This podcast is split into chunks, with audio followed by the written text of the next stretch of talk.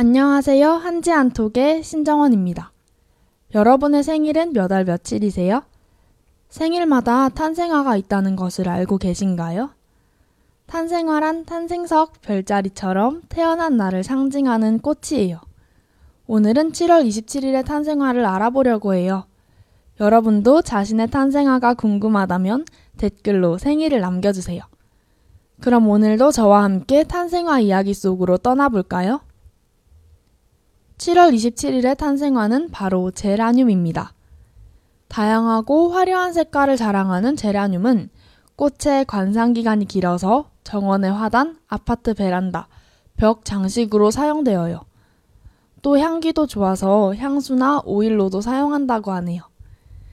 그만큼 제라늄은 세계적으로 장미만큼이나 사랑받고 있는 원예 식물이라서 아주 흔히 볼 수 있는 꽃이에요.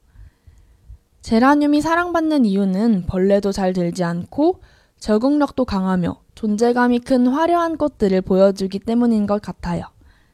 그럼 다음으로 제라늄의 전설을 들려드릴게요. 마호메트라는 예언자가 있었어요. 어느 화창한 오후 그는 옷을 빨아서 주변의 풀 위에 널어 놓은 채 졸고 있었어요. 그가 문득 눈을 뜨고 옷을 집어들다가 깜짝 놀랐어요. 옷 아래에 새빨갛고 아름다운 꽃에서 난 향기로운 향이 옷에도 스며들었기 때문이에요. 이러한 전설 때문인지 제라늄은 마호메트의 덕을 칭송하기 위해서 하늘이 창조한 것이라는 설이 있어요.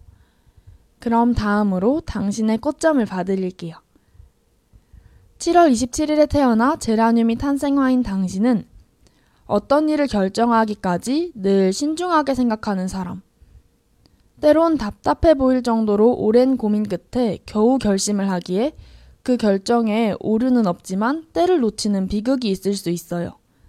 한 가지 팁을 드리자면 누군가를 좋아하게 될 때만큼은 조금은 경솔해져도 좋답니다. 용기를 한번 내보세요. 제라늄의 꽃말은 진실한 애정. 오늘은 그 꽃말처럼 주변 사람들과 사랑과 정을 나누어 보는 건 어떠세요?